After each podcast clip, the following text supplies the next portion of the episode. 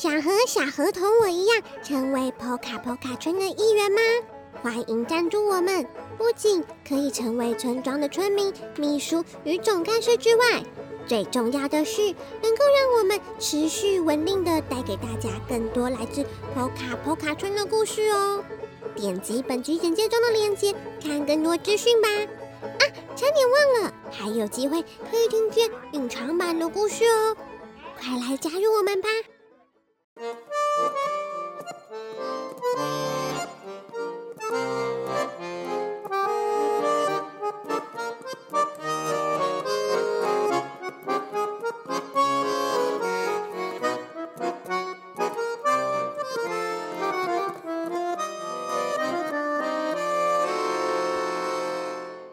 大家好，欢迎来到 Poka Poka 故事村，我是村长 Poka。在这个节目里，我将跟大家分享村庄居民们发生的小故事。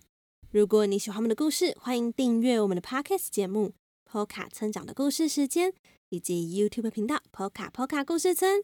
也请替我们分享节目给身旁的家人与朋友，让更多人认识我们哦。大家喜欢喝果汁吗？你喜欢喝哪一种果汁呢？是苹果汁、葡萄汁、柳橙汁，还是喜欢加了牛奶的木瓜牛奶，或是西瓜牛奶呢？今天小河童要跟大家介绍他最喜欢的一种果汁，一起来听听看是什么吧。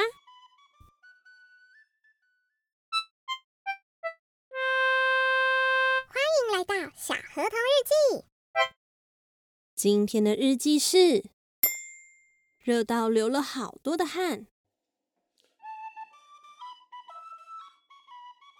每次在家里，我最期待的就是电铃响起的那一刻。门的后面会是谁呢？是我或妈妈的朋友吗？还是邮差呢？啊！是专门送包裹的猫咪先生。猫咪先生今天送来了一个看起来又大又重的纸箱。啊啊！小小心小心！只见猫咪先生气喘吁吁的将纸箱放下。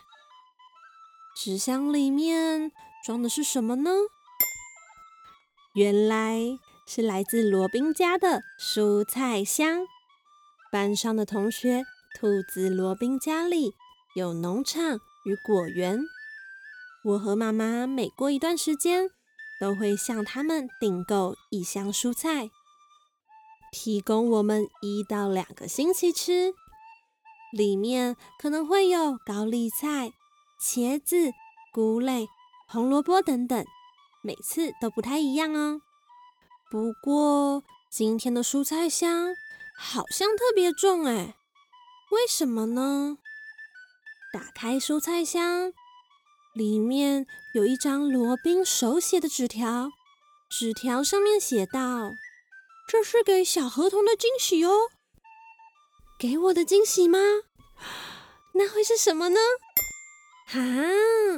蔬菜箱里面还放着一种我很喜欢的水果，这种水果的皮黑黑的，也有的皮是绿色的。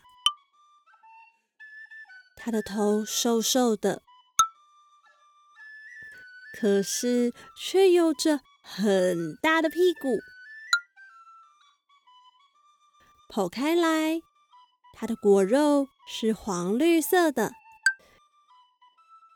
并且有一颗非常大的籽。你猜到是什么水果了吗？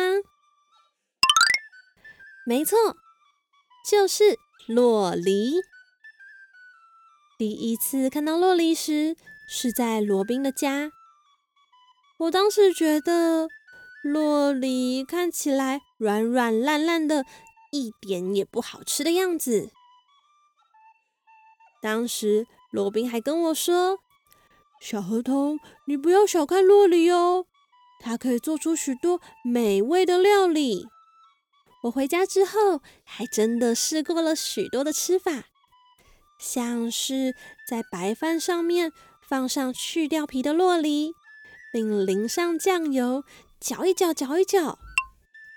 或是起司蛋吐司里面加一些洛梨，甚至还在咖喱饭里面加上洛梨哦。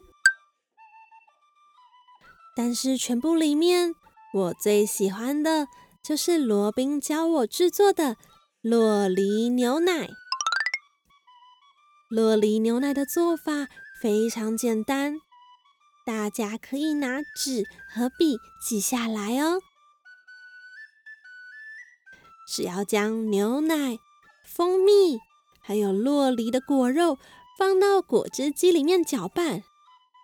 咦，等一下，我差点就忘了另一个能够让洛梨牛奶变得超好喝的秘诀哦，就是布丁。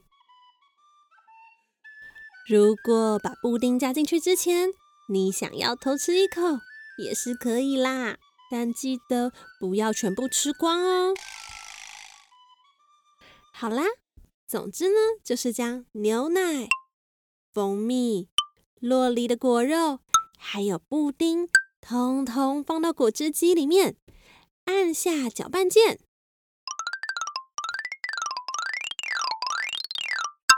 美味的洛梨牛奶就完成了。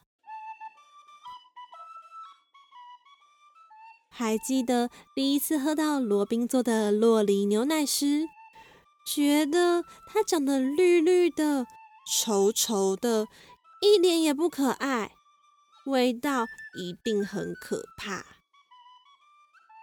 但鼓起勇气喝了之后，我吓了一大跳，因为这是个和我想象中完全不一样的味道。原本软烂的洛梨和大家混在一起后，让果汁的口感绵密了起来。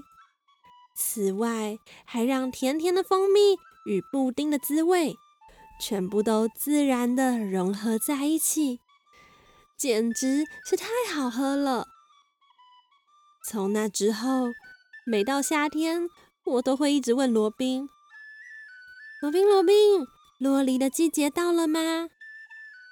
罗宾，罗宾，你们家的洛梨成熟了吗？罗宾，罗宾，什么时候才能吃到洛梨呢？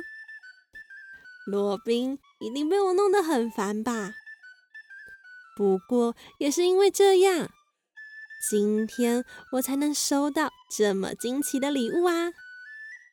好了好了，不多说了，我要赶快来做洛梨牛奶喽！欢迎大家也可以一起做做看，告诉我你的想法哦。哎呀，真的很好喝啦！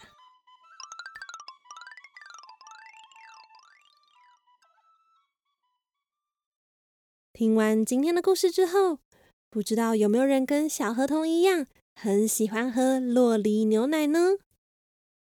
现在台湾正是洛梨的产季，有空的时候。不妨跟家人在家里制作看看洛梨牛奶哦。好啦，今天的节目就到这里了。如果你喜欢小河童，欢迎到各大网络书店购买《小河童成长系列绘本》，一共三册。那么，破卡成长的故事时间，我们下次再见喽。